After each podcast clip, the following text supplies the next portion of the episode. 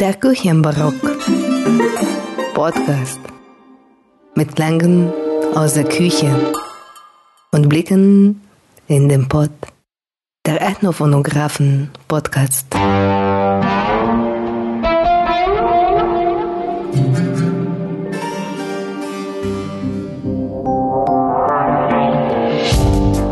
Und das ist der Küchenbarock Foodcast Teil 2, Komponente 3, Zutat 3.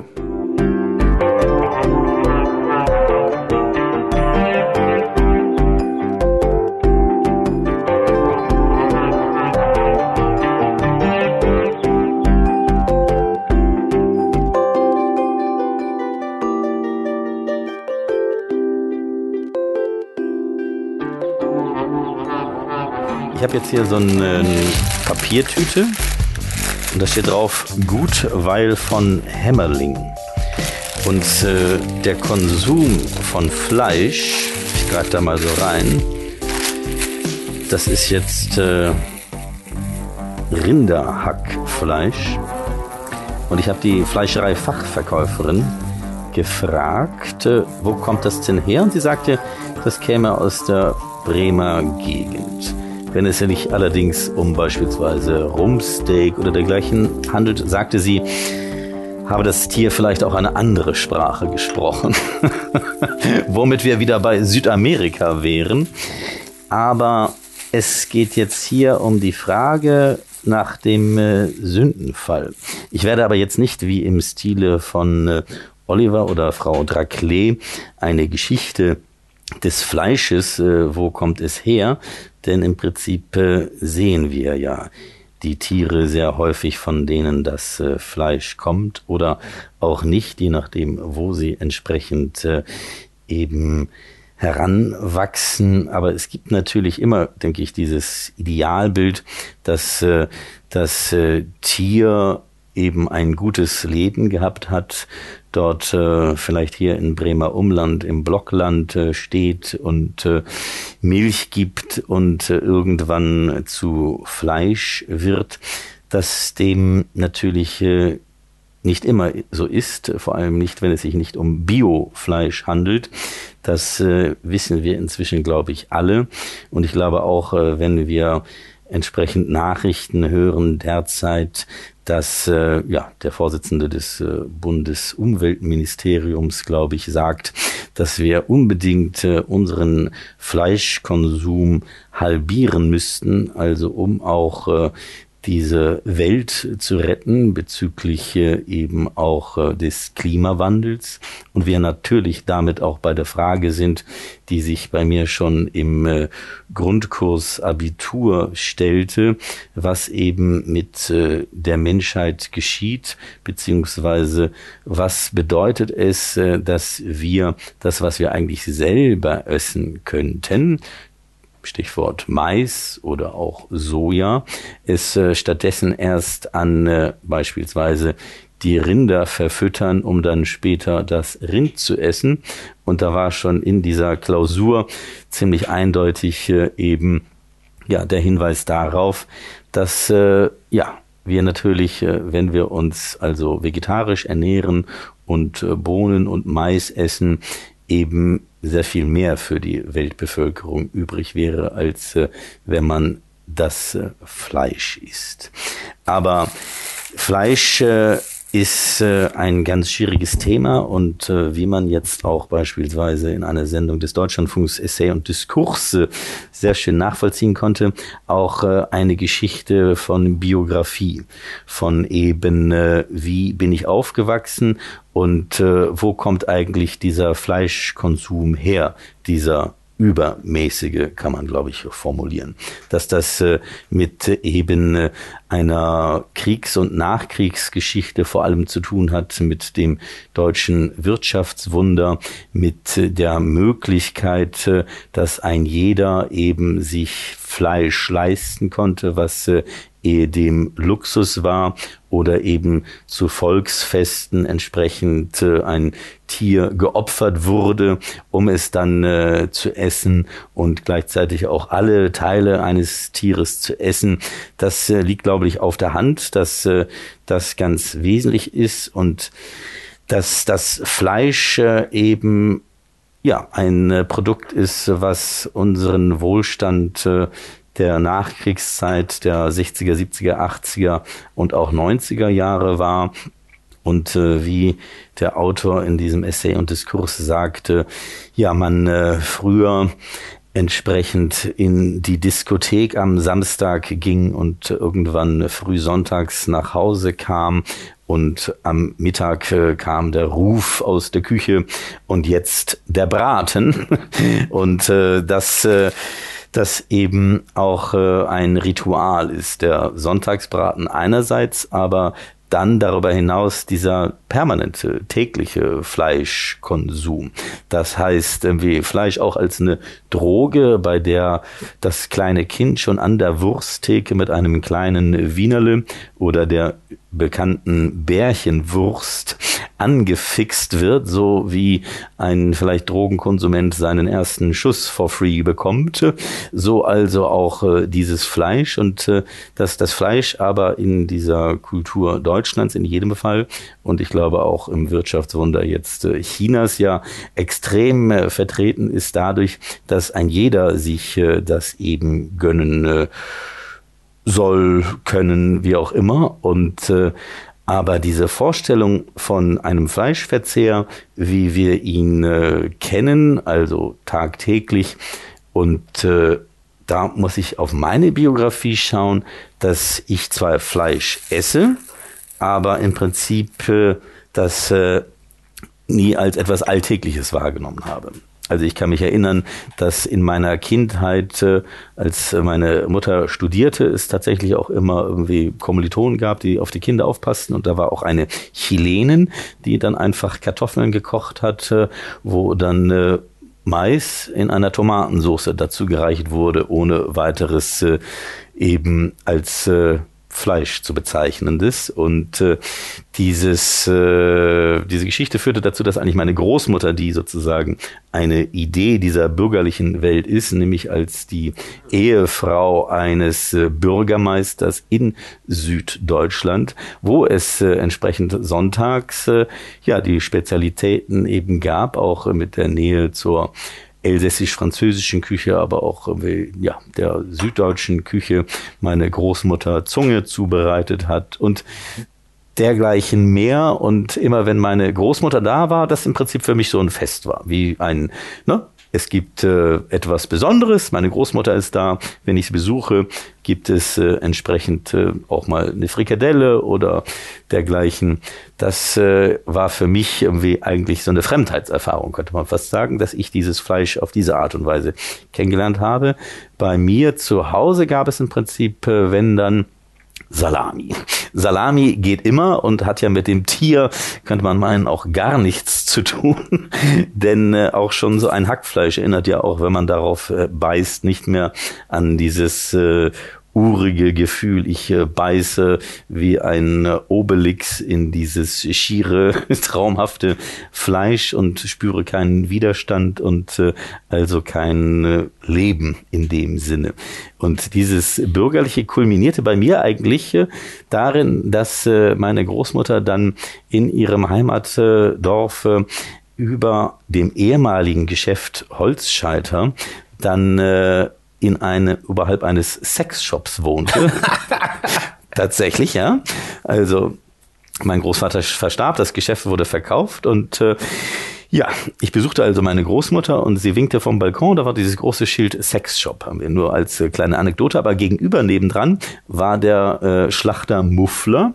Und äh, dort äh, habe ich dann als Kind entsprechend äh, Wurstwaren und äh, Brötchen dergleichen gekauft für die Inhaberin dieses Sexshops und stand also im Hausflur und habe dann dort geklingelt oder geklopft und das war wie der Hintereingang im Prinzip etwas skurril für mich und ich überreichte also diese Fleischwaren und äh, das ist für mich eigentlich irgendwie so eine Anekdote, wie das irgendwie so eine Selbstverständlichkeit irgendwie entwickelt hat und äh, dieser Fleischkonsum für mich noch heute irgendwie was Besonderes darstellt. Ich also nicht regelmäßig, äh, nicht tagtäglich, sondern zu besonderen Anlässen, wenn beispielsweise jemand zu Besuch ist, der sonst nicht so oft zu Besuch ist, beispielsweise auch in diesem Podcast-Format oder wenn es eben eine andere Form von Fest gibt, dann äh, ja, erachte ich äh, diesen in Anführungszeichen Sündenfall als ein Akt äh, des Festlichen. Und ich denke immer, und ich weiß nicht,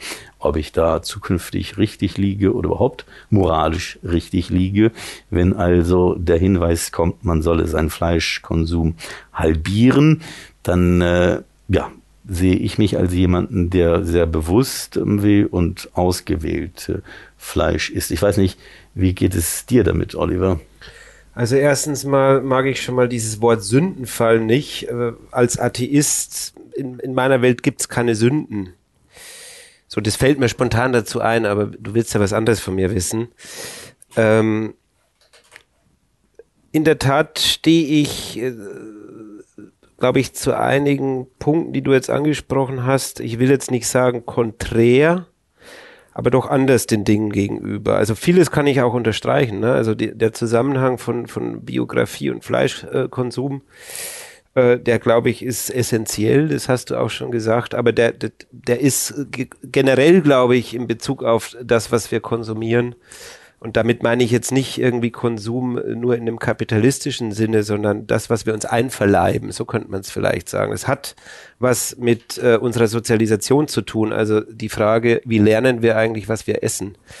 Und wie lernen wir, äh, und vielleicht ist ein besseres Wort für Sündenfall, äh, also das, was du damit beschreiben willst, vielleicht das Gute und das Böse, das könnte so eine Richtung sein. Ne? Also dann kommen wir aber irgendwann relativ schnell, und das sind ja auch Fragen, die derzeit Land auf, Land ab äh, überall zu Recht auch diskutiert werden. Irgendwie gibt's am Fleischkonsum überhaupt noch was Gutes? So, und kann ich, darf ich mich überhaupt noch trauen? Und ich tue das. Äh, jetzt äh, können wahrscheinlich über den Foodcast, Podcast hier viele Leute hören. Also ja, ich, ich esse Fleisch und ich habe auch äh, kein schlechtes Gewissen dabei. Allerdings habe ich ein schlechtes Gewissen, wenn ich das falsche Fleisch esse. So, also das heißt, äh, ähm, für mich ist es, und deswegen die Frage, als du vorher zum Einstieg gesagt hast, äh, oder die Metzgerin gefragt hast, wo kommt's denn eigentlich her? Ne? Also das, das ist, glaube ich, was Zentrales. Und also ich kann nur sagen, bei mir, wo kommt's eigentlich her? Ich habe so eine Idealvorstellung äh, vom Fleischessen, nämlich die, die ich als Kind gelernt habe. Äh, ich habe ja vorher schon gesagt, ich komme aus dem Dorf und ich komme nicht nur aus dem Dorf, ich komme auch noch aus einer relativ armen Familie. Das heißt, Fleisch kaufen damals in den 70ern, äh, wo ich geboren wurde, das war für meine Familie nicht wirklich möglich, muss man fast schon sagen. Was allerdings möglich war, war eigene Tiere zu haben äh, die zu versorgen, äh, davon zu profitieren. Also wir hatten zum Beispiel ein paar Ziegen, wir hatten äh, Hühner, da kamen dann die Eier davon, von den Ziegen äh, kam die Milch und dann hatten wir Hasen, dann hatten wir Enten und noch ein paar andere Sachen.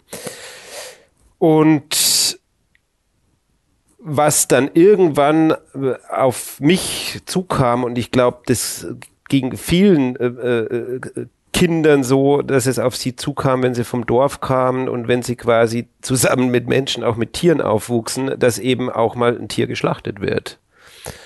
Und äh, ich, das werde ich nie vergessen, als ich zum ersten Mal mich bewusst erinnern kann, wie ein Tier geschlachtet wurde. Und beim Schlachten sprechen wir ja eigentlich schon äh, sozusagen von dem, was kommt, wenn wir getötet haben. Ne? Und ich glaube, ein ganz essentieller Punkt ist, wenn wir uns über Fleischkonsum erstmal Gedanken machen, weil der geht heute in dieser industrialisierten Zeit vollkommen verloren, nämlich dass wir ein Leben auslöschen, um uns davon ernähren zu können äh, von dem Tier dann in dem Moment. Ne?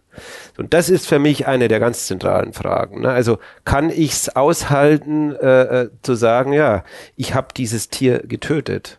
Und da schieben wir halt heute, finde ich zumindest, die Verantwortung gerne ganz weit weg. Also am liebsten hätten wir es ja äh, in unserer schönen rosaroten Fleischwelt, das alles nur aus, aus, aus Brustfilets äh, besteht und äh, nichts muss getötet werden und alles kommt irgendwie wie von Geisterhand gelenkt, äh, zubereitet auf unseren Teller und Blut wollen wir auch nicht sehen und wir wollen auch nicht den Geruch des Schlachtens haben. So, und das ist für mich, ne, ich komme jetzt wieder zurück zur Biografie, das ist für mich was Essentielles. So. Und man findet keinen Metzger und selbst solche Metzger, die in diesen Massenschlachthöfen arbeiten, der einem nicht sagt, äh, das ist eigentlich kein schönes Gefühl, das Tier zu töten. Also, weil töten ist kein schönes Gefühl, ne? So, aber es gehört dazu zum Fleischessen. So, eine große Baustelle, wenn wir über Fleisch äh, äh, äh, Essen sprechen. Die andere große ist, was essen wir dann eigentlich? Ne? Ich habe das eben schon angedeutet mit, am liebsten hätten wir das alles nur aus Brustfilet äh, besteht, so ist es aber auch nicht.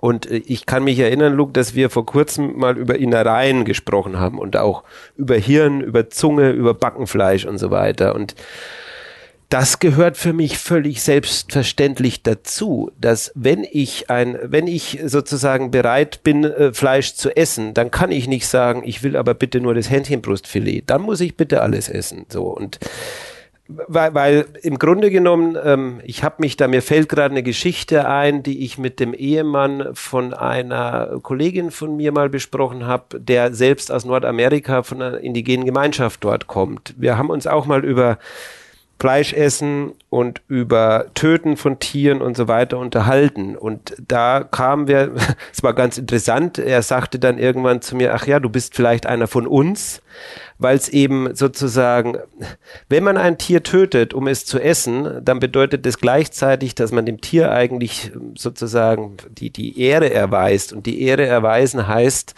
alles, was von dem Tier dann, nachdem ich es getötet habe, da ist, muss ich irgendwie benutzen. Ich kann da nicht einfach irgendwas wegschmeißen. Und wenn ich mir angucke, was in dieser Welt heute im sozusagen in einer Zeit, in der wir Fleisch äh, wie in Fabriken produzieren, was alles weggeschmissen wird davon, äh, das, da kann ich tatsächlich auch nicht mehr mitgehen. Das Aber das wird doch auch ähm, im großen Maße da verwertet. Also wenn ich, wenn ich diesen Film, den wir zusammen ja jetzt geguckt haben, Hexenküche, nochmal erinnere, dann ist es ja so, dass das, was da Cordon Bleu ist, ähm, aus ganz vielen Teilen vom Tier besteht, aber jetzt nicht unbedingt aus Muskelfleisch. Ne?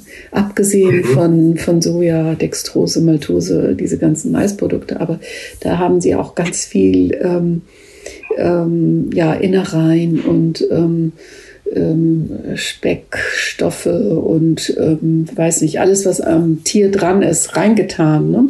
Und dann ein bisschen ähm, Farbstoff dran und fertig ist die Kiste. Ne? Sieht aus und hat so ein Kaugefühl wie, wie ein Stück Filet. War mhm. ganz faszinierend, fand ich. Ja, und wenn nicht äh, wir das entsprechend aufbereitet bekommen, dann gibt es ja noch irgendwie eine sozusagen Industrie, die da ja sozusagen mit dran hängt und das ist die Tierfutterindustrie. Ne?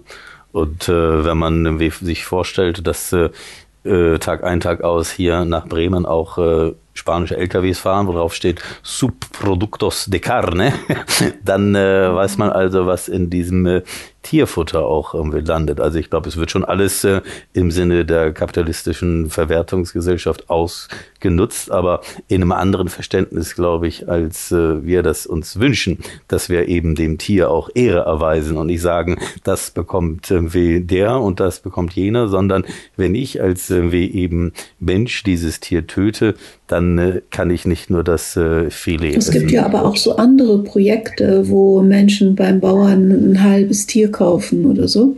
Oder sich ähm, ein paar Familien zusammentun und dann sich so ein Tier teilen. Ne? Die kriegen das zwar dann schön ähm, zerschnitten vom Bauern geliefert, ein halbes Tier, aber die müssen es doch trotzdem alles nehmen und alles verarbeiten. Was ich da in dem Zusammenhang auch noch völlig absurd finde, das ist auch wieder so ein interessantes Beispiel äh, der Globalisierung im Zusammenhang mit Fleisch.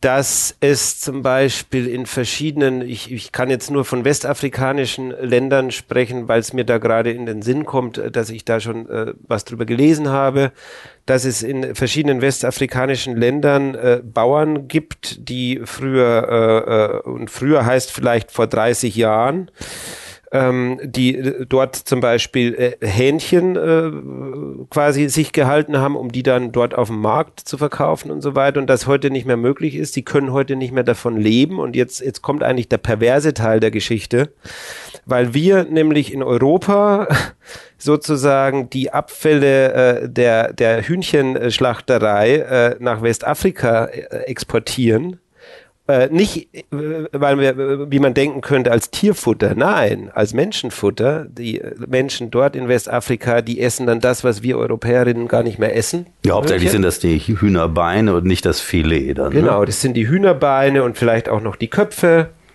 Ähm, die Flügel. Die Flügel. Äh, und, Füße. und das ist doch pervers, dass sozusagen der Beruf des Hähnchenbauers, der dort mit Sicherheit nicht irgendwie die großen Mastbatterien hatte, sondern die, äh, so wie man sich vielleicht ein einigermaßen glückliches Hühnchen vorstellt, das da irgendwo draußen rumhüpft, das ist gar nicht mehr möglich. Äh, man kann davon nicht mehr leben, weil unsere Tierabfälle, äh, die wir dorthin exportieren, äh, quasi ja, den, den Preis äh, zerstören. So, das, das finde ich irgendwie so ein sehr eindringliches Beispiel eigentlich von, von kapitalistischer Fleischverwertung. Ja, und wo wir wieder feststellen, dass alles mit allem zusammenhängt und irgendwie was äh, Kolonialismus war, auf andere Art und Weise sich irgendwie fort äh, lebt. Und, äh das Thema hat auch ganz viel mit dem Kühlschrank zu tun, weil nämlich diese Art von Fleischverwendung nur möglich ist, weil es Kühlschränke gibt und die ähm, in so Schiffe eingebaut sind und mit so einer Kühlkette sozusagen bis ähm, die nach Afrika reicht. Jetzt ist aber das Problem, dass die Leute dort ja vielmals auch auf dem Land wohnen oder so und äh, gar nicht eine stabile Elektrizitätsversorgung gibt, sodass die Kühlkette ab dem Moment, wo das äh, Fleisch in den Hafen kommt, unterbricht und ähm, das ähm, vielleicht mal aufgetaut wird, damit es wieder eingefroren, dann kommt es in den Kühlschrank und so weiter. Und ähm, dieses Fleisch, was eben von Europa dahin geschafft wird, ähm, ist zum größten Teil dann auch verdorben, aber es ist unheimlich billig und ist deshalb auch so attraktiv. Und die einheimischen Bauern, die dieses ähm, gute Fleisch herstellen würden, diese Hähnchen da vor Ort, die können auf dem Markt gegen das billige Fleisch aus Europa oder aus Amerika auch gar nicht bestehen oder eben jetzt auch aus China. Ne? Die werden da ähm, überschwemmt mit diesem billigen Fleisch und äh, dadurch geht denen ihre eigene Landwirtschaft und die Produktion von äh, von den Tieren eben vollkommen kaputt. Und die Menschen werden arm dadurch, verlieren ihre, ihr Einkommen und was das bedeutet auf den Migrationsdruck eben dann wieder in die reicheren Gegenden, also nach Europa, Amerika und so weiter, das ist dann sozusagen Teil auch von all dem. Aber in, Afrika ist eben keine äh, oder in den westafrikanischen Ländern gibt es eben keine durchgehende Versorgung mit Strom und dementsprechend reißen auch die Kühlketten ab und das finde ich eben besonders auch mit unserem Thema verbunden, ne? dass also zu der Stabilität und der industriellen Entwicklung, der Entwicklung der Produktions, äh, Produktion, der Produktionsmittel und so weiter, der Produkte, ähm, auch so eine bestimmte politische Stabilität dazu gehört. Ähm, um, um also diese Verwobenheit überhaupt gewährleisten zu können und um unsere friedlichen Kühlschränke mit zum Beispiel deiner tollen Fleischschublade überhaupt ähm, möglich zu machen. Ganz beeindruckend, was da in deiner Fleischschublade sich rumtrieb da. Würste und, und Specksachen und, und Fleischsachen und so weiter. Und hm, jetzt, als, als ich das vorhin ausgepackt haben, ihr Hackfleisch, ich habe es noch nicht gesehen, also durch diese Zoom-Kachel, aber ich konnte es richtig riechen, wie, wie sowas riecht. Ach, ihr habt es noch gar nicht aufgemacht. Nee, ich habe mich nicht getraut, aber das, äh, ja. Aber man kann das so kneten. Ich persönlich frage mich ja immer auch, äh, äh besonders als Ethnophonograph, eben in so einem gewissen Vergleich von, da kommen wir ja im Prinzip wieder zu der Frage des Tötens zwischen Fleisch und äh, Fisch. Und es gibt ja viele Menschen, die sagen, um Himmels Willen, ich esse kein Fleisch, aber ich esse Fisch. Und ich stelle mir immer die Frage, das äh, klingt sozusagen in meinem Kopf, was äh, würde es eigentlich für einen Unterschied machen, wenn man die Fische hörte, wie sie leiden. Also wenn man sozusagen das, was ja auch als immer Szenarien äh, gezeigt wird, dieses äh, Abschlachten oder dieses Schlachten eines Tieres und äh, was das sozusagen für Geräusche ergibt, eben das äh, Töten, was eben kein ja, leiser Akt ist, sondern eben sehr laut sein kann, je nachdem, wie man vorgeht. Es gibt natürlich auch andere Techniken. Es gibt ja auch glaube ich, beispielsweise in der Mongolei die Technik einfach die Aorta abzuklemmen, ohne dass äh, großes äh, Leid entsteht. Aber nichtsdestotrotz galt ja viele Jahre lang eben der sozusagen Fischkonsum, Lachs, der ja auch gerne als das äh, Schwein in Anführungszeichen des Meeres bezeichnet wird, eben als die Alternative zu Fleisch. Und äh, letztendlich ist es doch äh, auch ebenso ein Lebewesen wie eben das Tier, zu dem man vielleicht dann nicht irgendwie eine persönliche Beziehung hat und was man nicht streicheln kann oder so etwas. Aber es ist für mich doch auch äh, eine zentrale Frage, eben wie man sich vorstellt, wie es also sich anhört, das Ende eines äh, Lebewesens, sei es jetzt ein ja, Fleisch, also das klingt ja schon wieder komisch dann, also zwischen einer Kuh und einem Lachs oder einem Schwein und einem äh, Kalmar. Also da, ich kann jetzt mit, klar habe ich auch früher geangelt und Fische getötet, aber ich bleib mal beim Fleisch an der Stelle. Das Schlimme ist ja sozusagen, und das hat tatsächlich dann viel damit zu tun, wie sich's anhört und anfühlt für die Tiere. Vieles damit hat zu tun, weil sie eben quasi in, äh, in Massentötungsanlagen äh, quasi getötet wird, werden. Das heißt, die, die in der Schlange stehen, hören schon, wie es bei denen ist, die gerade dran sind. Und das hat, äh, ich, da kann ich jetzt nur über Deutschland sprechen, weil ich mich da am besten auskenne. Das, das ist ja eins der Grundprobleme hier dass quasi das, bis das Tier getötet wird, es schon so viel Angst hat, weil es schon so viele äh, sozusagen davon gehört hat, wie es bei den anderen ist. Du kannst auch, wenn du auf dem Dorf, äh, wenn da ein Tier getötet wird, dann hört sich das nicht schlimm an. So, weil die ganze Panik gar nicht entsteht, die in solchen Riesenschlachthöfen entsteht. Ne? Allerdings ist es gar nicht so einfach. Wir haben ja äh, in Deutschland das große äh, Schlachthofsterben. Ne? Das heißt, äh, die wenigen Schlachthöfe, die es gibt, werden immer größer und äh, also wir im Grunde genommen da von einer Massenvernichtung sprechen können von Tieren. Und die hört sich nicht schön an. Das ist, also das ist, ist eine Katastrophe eigentlich. Ne? Eigentlich meines Erachtens gehört das verboten. Aber ne, was wir ja vorher schon festgestellt haben, ich glaube, du hast es gesagt, der Fleischkonsum ist rasant nach oben gegangen. Wir könnten ohne diese riesen Massenvernichtungsanlagen von Tieren, könnten wir gar nicht mehr quasi den Fleischkonsum stillen, den es gibt äh, äh, in, in der Mitte von Europa. Ne? So, das ist, glaube ich, ein Riesenproblem. So, da, darüber müssen wir uns wahrscheinlich Gedanken machen. Ja. So. Aber im Prinzip ist das ja so ein Idealzustand, auch so in einem äh, Voltaire'schen Sinne, irgendwie bestelle deinen Garten und äh, vielleicht äh, wie lass dein eigenes Tier heranwachsen und äh, verabschiede dich äh, angemessen von deinem Tier, ehe es du dann entsprechend tötest, um es zu essen und äh, das ist aber so ein Idealzustand, der mit dieser industrialisierten Welt, in der wir leben, äh, schwerlich vereinbar ist, oder? Vor allem mit der Urbanisierung, mit der wir es zu tun haben und feststellen, wie können wir all diese Menschen, die in Städten leben, entsprechend äh, ernähren. Hm? Absolut. Und noch dazu lassen wir uns auch oft verarschen. Also ähm, du, dieses Hackfleisch, ne, das du hier gekauft hast, äh, du hast ja gesagt, es ist Rindfleisch. Ich bin überzeugt davon, wenn du noch weiter nachgebohrt hättest bei der Metzgerin, dann wäre irgendwann rausgekommen, dass es sogenanntes Jungbullenfleisch ist. Äh, das ist eine der größten Verarschungen, die es in Deutschland gibt äh, beim, äh, äh beim Thema Rindfleisch. Da wird suggeriert, der Jungbulle, etwas Junges, Kräftiges, Frisches. Ne? Deswegen kaufen die Leute das.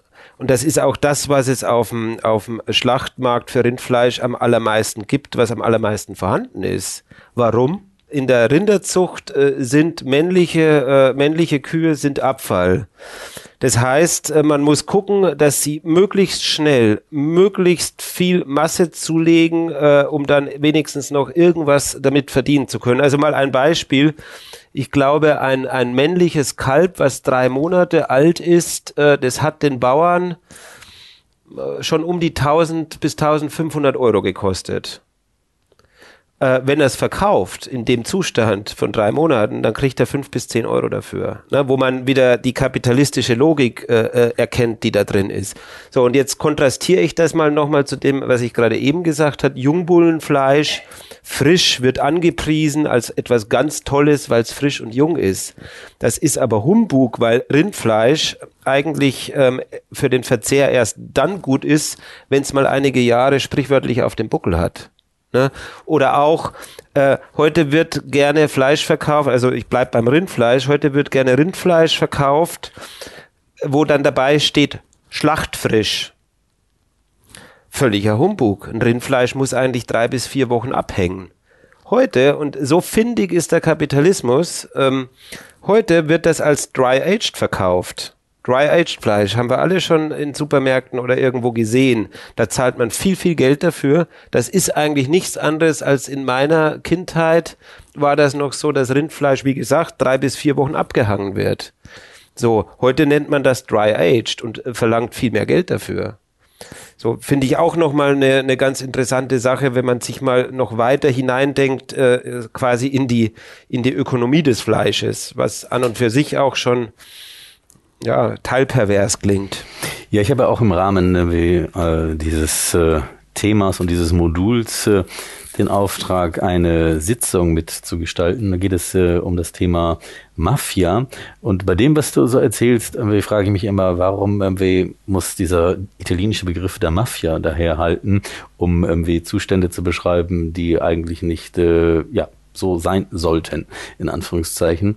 Und äh, wie kann es sein, dass in diesem äh, Land, in dem wir leben, entsprechend all diese Strukturen gegeben sind, äh, wo man äh, ja im fehlende Transparenzen hat, wo man nicht weiß, wo das Tier herkommt, äh, wo es äh, ja, geschlachtet wurde und äh, wie alt es ist und so weiter und so fort. Also diese ganze Intransparenz und dieser Zustand äh, 1500 Euro investiert in einen Kalb, was dann fünf bis zehn Euro Wert hat, äh, ohne dass man das äh, dann weiß, ist eine ganz, ganz schwierige Frage. Hängt übrigens noch etwas mit drin, über das wir noch gar nicht gesprochen haben, äh, nämlich Stichwort Biodiversität. Der der Fleischkonsum äh, in, in Deutschland, in Mitteleuropa, ähm, der, der hat da auch wieder eine ganz äh, interessante Ebene, nämlich wenn man sich mal anguckt, ähm, wie divers äh, ist eigentlich noch die, die Genetik. Wir bleiben mal beim Rindfleisch. Wie divers ist eigentlich die Genetik des Rindfleischs heute noch? Und die nimmt immer weiter ab, weil nämlich ähm, man verzeihe es mir, wenn ich es nicht ganz 100% weiß, aber ich glaube, dass äh, über 80 Prozent des in äh, äh, Deutschland verzehrten Rindfleisches gehen auf, äh, glaube ich, vier Samenbanken, also sprich vier genetische Pools zurück. Ich glaube, zwei davon sind in den Niederlanden, eine in Deutschland, eine in Großbritannien. Bin mir da nicht ganz sicher. Ganz ähnlich, ja, ganz ähnlich sieht das aus. Limousine. Bitte? Die Kuh, die Limousine. Ja. So, dann beim Schweinefleisch sieht das ganz ähnlich aus. Und, und, und beim Hühnchenfleisch nämlich auch, ne? Das heißt, äh, wo ist da die Biodiversität eigentlich geblieben? Und warum stirbt die immer mehr aus? So, warum ist das so? Warum gibt es Firmen, die ein Monopol drauf haben, den Samen zu besitzen, der eine Kuh äh, befruchtet, damit sie wieder neue Kühe äh, liefert? Warum ist das eigentlich so? So, weil dann sind wir nämlich, und das ist das Interessante, dann sind wir nämlich bei einer ganz ähnlichen Diskussion, die wir zum Beispiel auch bei dem Mais haben. Ne?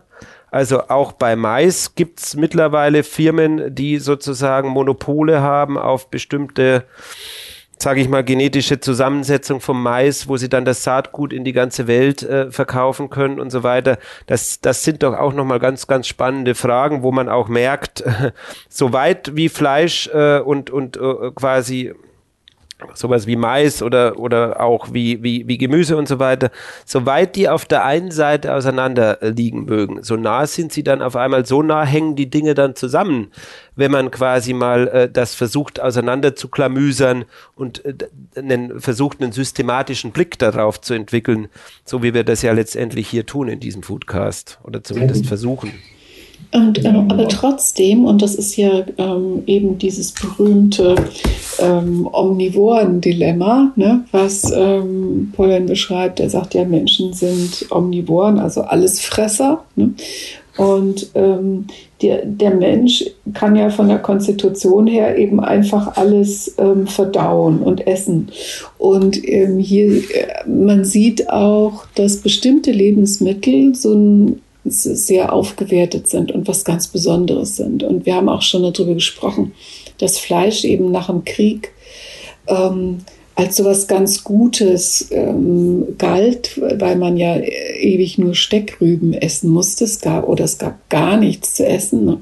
Und ein Zeichen davon, dass die Deutschen wieder wer waren oder äh, das mit dem Krieg jetzt geschafft haben oder überwunden haben, war, dass die Menschen sich Fleisch leisten konnten erstmal überhaupt, dass sie Fleisch essen konnten, nämlich den berühmten Sonntagsbraten, den Sie angesprochen haben, Herr Holzstadt. Und ähm, dann äh, das Gefühl, dass man nicht nur einen Sonntagsbraten hat, sondern man kann dauernd Fleisch essen, ja.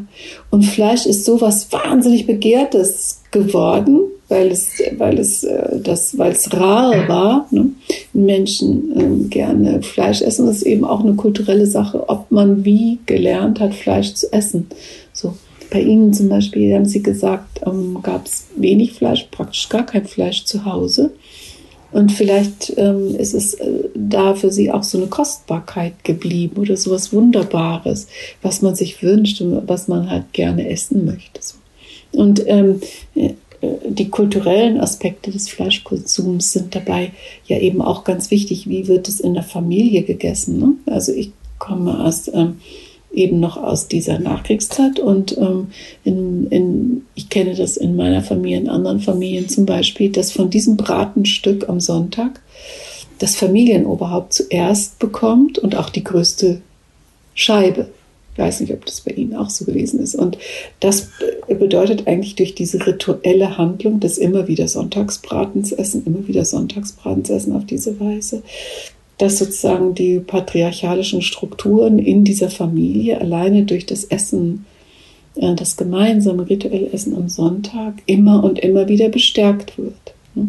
Und die Kinder kriegen dann ein kleines Stückchen ab.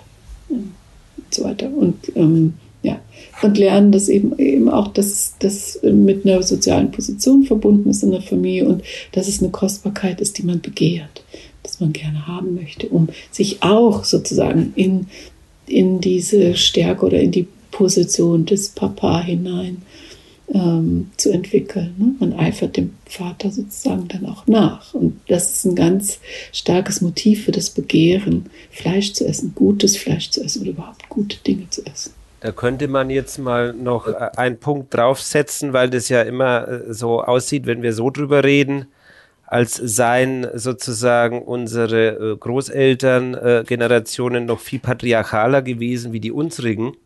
Ich würde sagen, heutzutage sind wir genauso patriarchalisch, obwohl wir nicht mehr den Sonntagsbraten haben. Aber mir fällt noch ein anderes Beispiel dazu ein.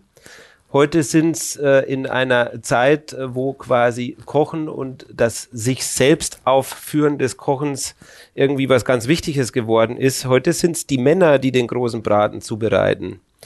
Und sich feiern lassen, wie toll sie kochen können. Ja, es gibt ja auch diese Männer-Fleischmagazine, ähm, äh, ja, Meat genau. zum Beispiel, ne, wo, wo so eine bestimmte Art von Männlichkeit verkauft wird und so eine bestimmte Art von in das Muskelfleisch hineinbeißen und ähm, garniert mit äh, Fotos von Frauen mit leichter Bekleidung und so weiter. So ähnlich wie so ein Verkaufsjournal für Autos, wo sich auch so halbnackte Frauen auf dem Kofferraum räkeln. Ja, absolut. Ich gehe noch mal einen Schritt zurück. Äh, während Frauen irgendwie sechs Tage die Woche irgendwie die Familie versorgen, indem sie jeden Tag äh, mindestens einmal kochen, wird der Mann äh, gefeiert, wenn er dann irgendwie sonntags oder wenn Gäste da sind, äh, das tolle große Fleischstück zubereitet und vielleicht das Steak auf den Grill wirft, wie äh, und dann wird von solchen Evolutionsbiologen äh, behauptet, das sei dem Mann näher, weil er eben früher auch Jäger war. Beißt er dieses Fleisch, er schmeißt es auf den Grill. Ne? Und da, da geht äh, geht einem ja der Hut hoch ne? bei diesen ja. komischen äh, pseudowissenschaftlichen, pseudo-evolutionistischen Gequatsche ne? über frühe Menschenhorden. Entsetzlich. Und Barbecue und Grillen ne? versteht man dann als so einen rohen, äh, frühfleischmenschlichen Akt. Ja, ich hatte vielleicht das Glück, ich weiß gar nicht, jedenfalls äh, ist ja in diesem dialogischen Prozess auch immer äh, spannend, was dann für Gedanken in einem selber hochschießen, äh, in Anführungszeichen. Aber dieses äh, Patriarchale, das habe ich in dieser Form gar nicht eben erlebt, weil äh, ich äh, sozusagen weder ohne Großvater noch Vater aufgewachsen bin und also wenn meine Großmutter eben Fleisch zubereitete, das also nicht irgendwie diese patriarchalen Strukturen folgte oder vielleicht ich das größte Stück bekommen habe, das weiß ich nicht, aber es war tatsächlich nicht dieses Bild, was äh, die da jetzt vermittelt haben für mich. Aber ich kann mir das sehr gut vorstellen, wie das äh, ursprünglich für meine Mutter beispielsweise so irgendwie gewesen sein mag. Ne?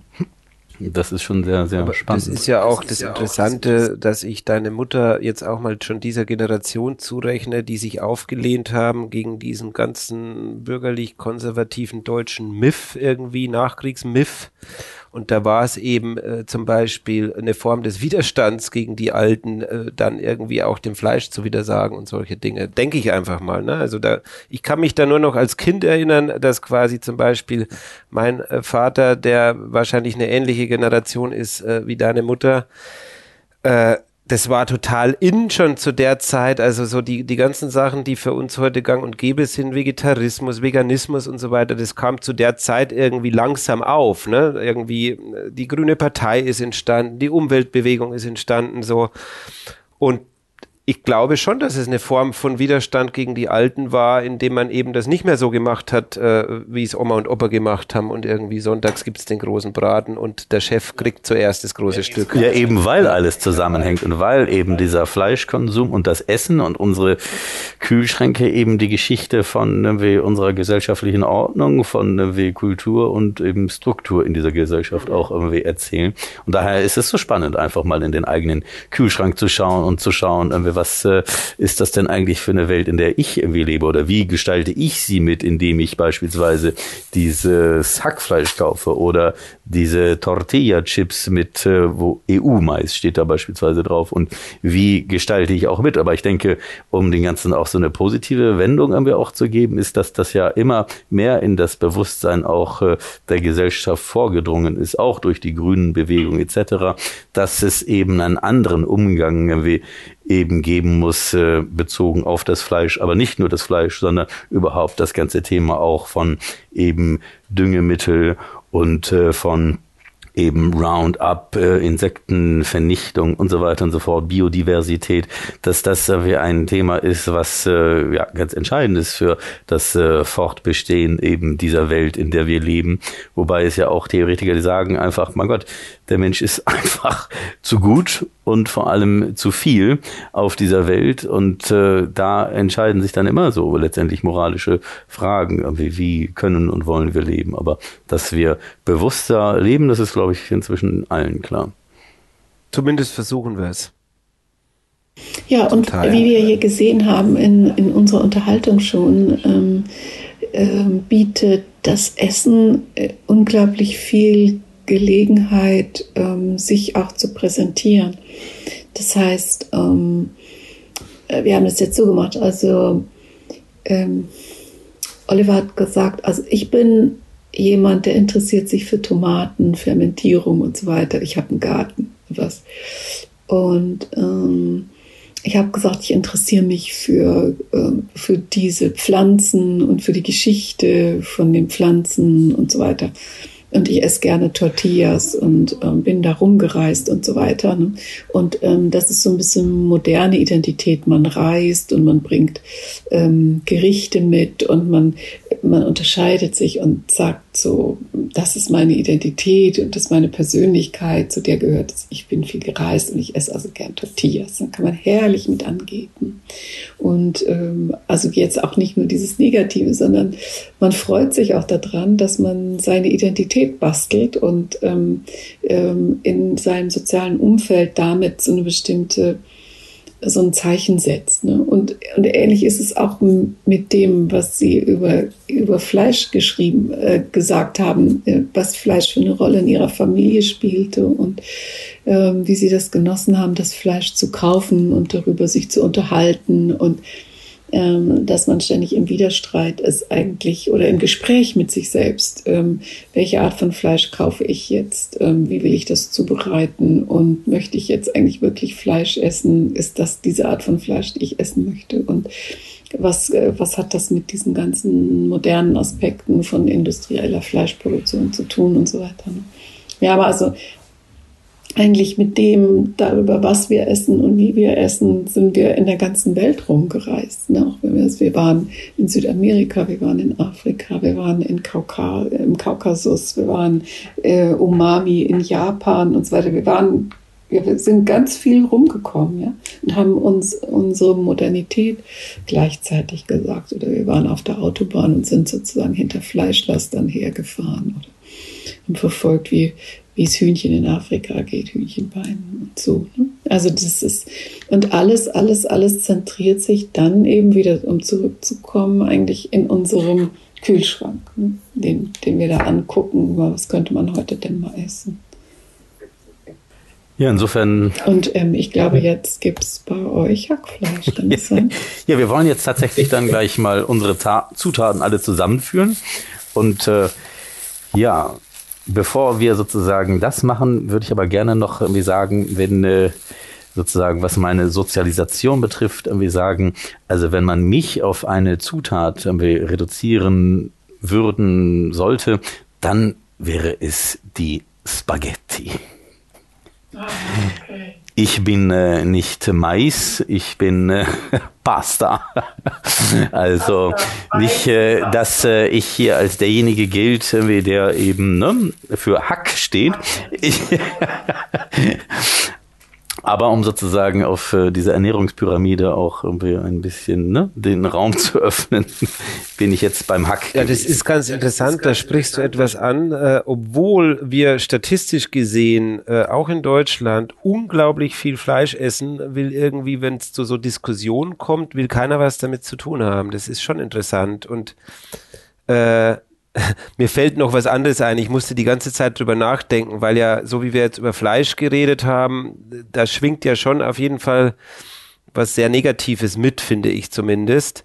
Gleichzeitig äh, liegt vielleicht auf unserem Tisch oder befindet sich in unserer äh, Hosentasche oder wo auch immer. Ähm, die Zuhörer können das jetzt nicht sehen. Ich habe es jetzt in der Hand, ein Smartphone. Und ich glaube, dass an sprichwörtlich gesehen an einem Smartphone und an so einem halben Kilo Hackfleisch genauso viel Blut dran hängt. So, das finde ich auch interessant, aber bei, beim Smartphone fällt es uns viel leichter, uns rauszureden. Wir reden nämlich gar nicht drüber. Ne? Also da stecken ja zum Beispiel seltene Erden drin und wir wissen, die kennen die ganze Diskussion der Extraktivismus, was der bedeutet und wie da irgendwie auch äh, Menschen in sklavenähnlichen äh, Zuständen und Umständen arbeiten müssen, damit diese Rohstoffe gewonnen werden, die wir äh, sozusagen im wohlhabenden Teil der Welt äh, äh, Geräte produzieren, an denen wir uns erfreuen. Äh, da fällt es uns beim Smartphone fällt uns das viel einfacher. Beim Fleisch äh, komischerweise nicht mehr. Das finde ich auch interessant. Ja, dieser Aspekt, weswegen ja man auch eben äh, in so eine Verteidigungshaltung irgendwie schon direkt eben äh, sich hineinversetzt ist ja. Und entschuldige irgendwie Oliver, dass ich wieder den Sündenfall irgendwie benenne, aber es hat auch immer auch etwas zu tun mit einer eigenen Schuld. Und irgendwie diese Schuld irgendwie zu hinterfragen und sich eben zu fragen, was äh, darf ich das, ja? Und äh, das bezieht sich ja nicht nur auf Fleisch, sondern das bezieht sich auch auf die Tafel Schokolade oder auf irgendwie die Süßigkeiten, auf das große Spaghetti-Eis, auf dieses und jenes und irgendwie dieser permanente Widerspruch, in dem wir leben. Was darf ich mir sozusagen einverleiben und was sollte ich besser lassen? Was ist gesund und äh, was ist äh, ungesund? Und ist das Ungesunde ähm, weil es eben auch menschlich ist, sozusagen Fehler zu machen und eben auf dieser Schwelle sich zu bewegen, eben gleichzeitig äh, eben schlecht kann, für mich.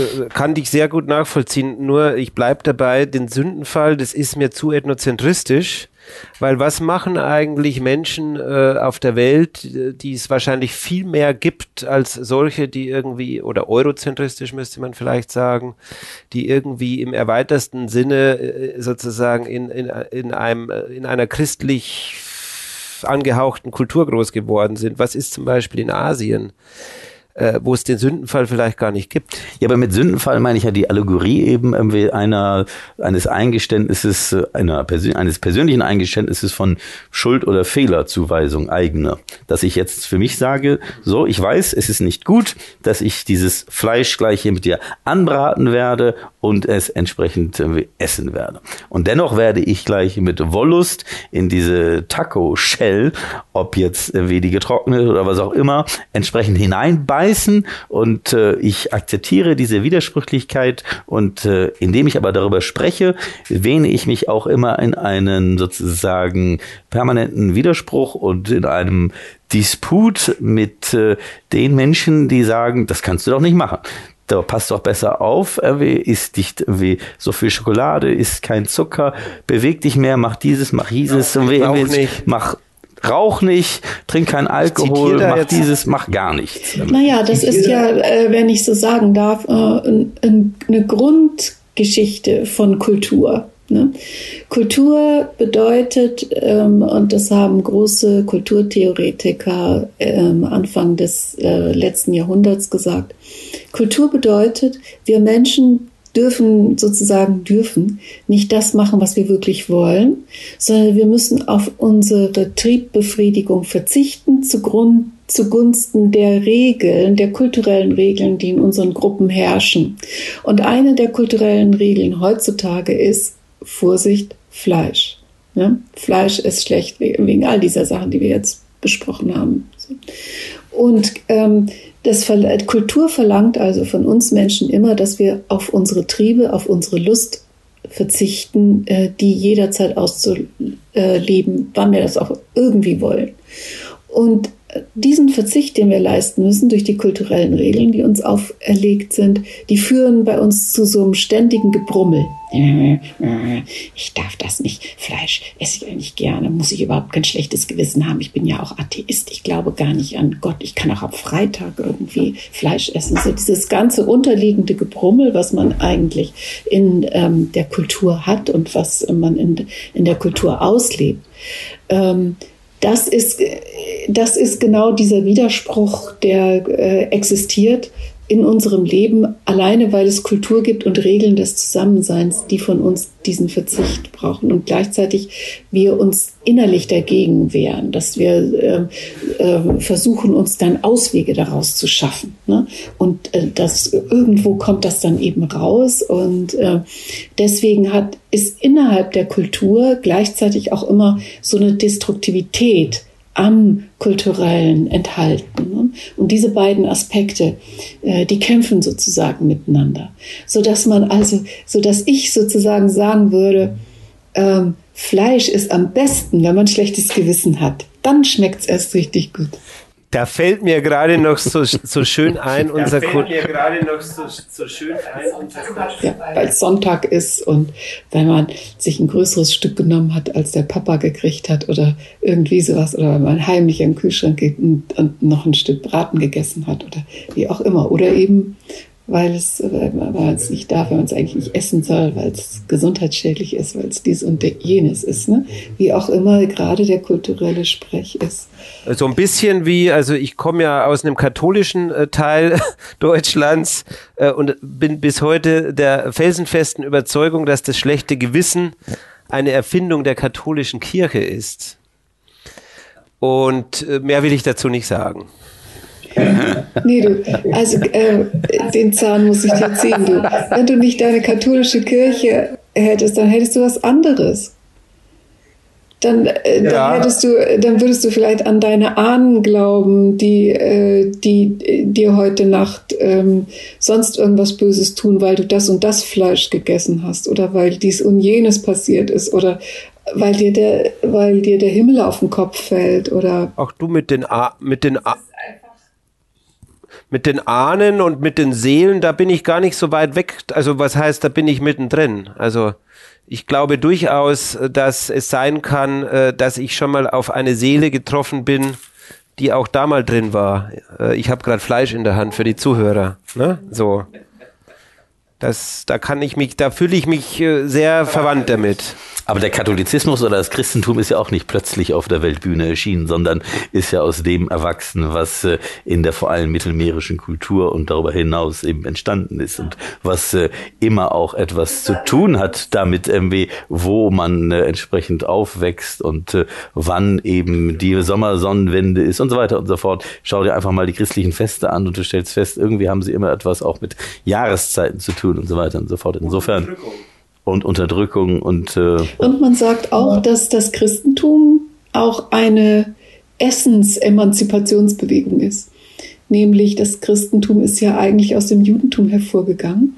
Und zu der Zeit, als Jesus geboren wurde, muss man sich Palästina so vorstellen, dass da ganz viele so junge Leute waren, die WGs gegründet haben und da in den Bergen gewohnt haben und äh, so ein einfaches Leben praktiziert haben und ähm, protestiert haben gegen diese Priesterklasse, die da in den Städten sitzt und ähm, die ihnen die großen Vorschriften macht, dass man nicht mal als Freunde zusammensitzen kann und einfach was essen, weil das diese koscheren Speisevorschriften es unheimlich schwer machten, auch für die einfachen, vor allen Dingen für die armen Leute, ähm, zu essen und Essen zu bekommen. Und dieser Jesus ist äh, aus den Bergen runtergewandert in diese Städte rein, hat die Leute aus den ähm, Tempeln rausgeworfen, hat gesagt, ähm, äh, hier setzen wir uns zusammen, wir trinken Brot und Wein miteinander, ne? Und äh, oder hier Leute, ähm, was ihr habt Hunger, ich gebe euch allen Fisch und hat ähm, Fisch herbeigezaubert. Und die Leute brauchten einfach, ohne irgendwelche Vorschriften zu beachten, konnten die sich zusammensetzen und was miteinander anfangen. Und damit war praktisch die Moderne geboren. Ne?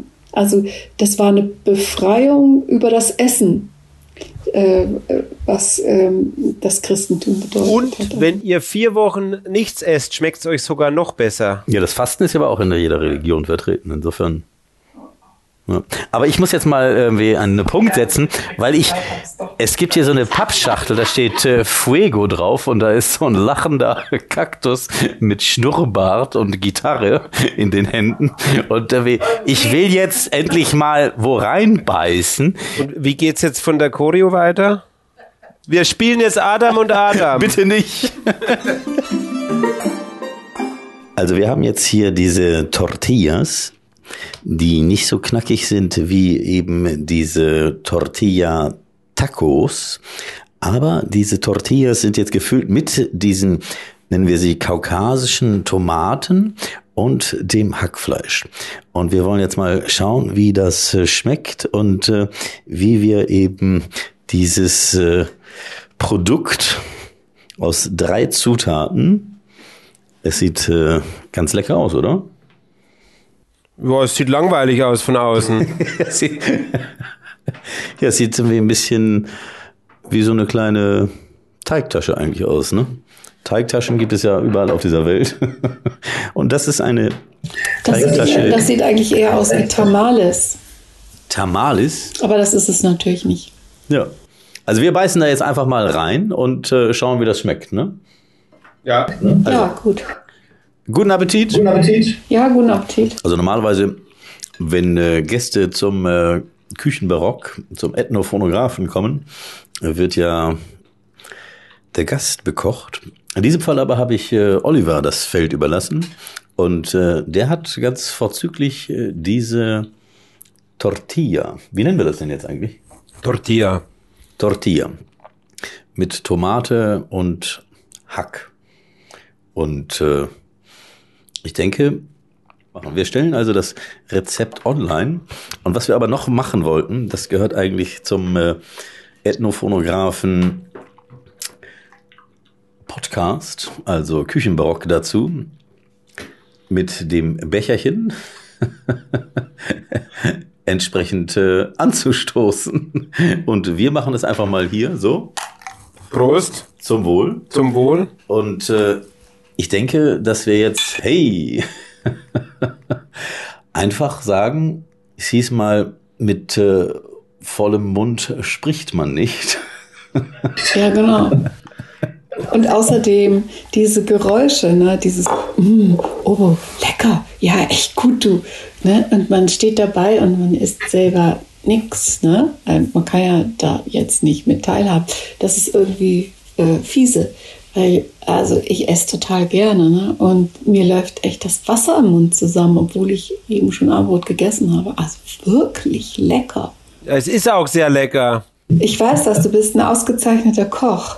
Seit 1997 ist das äh, bewiesen, dass du ein ausgezeichneter Koch bist. Sehr toll. Habt ihr dann auch gemeinsam schon mal gekocht? Ja, ja. klar. Haben wir auch schon. Gemeinsam gekocht, gemeinsam gegessen und zusammen äh, äh, wilde Hirsche erlegt.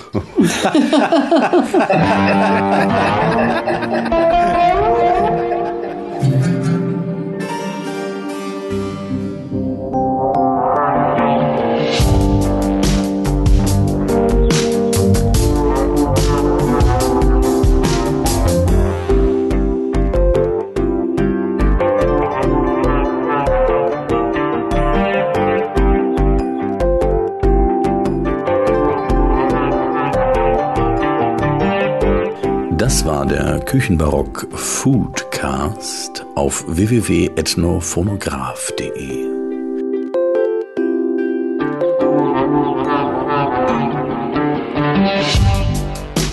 Die Sprecherin war Esther Forgatsch, Musik Ilja Koric.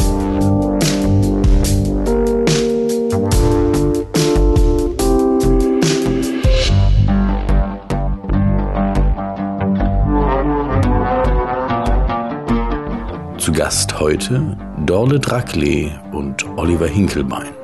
Herzlichen Dank.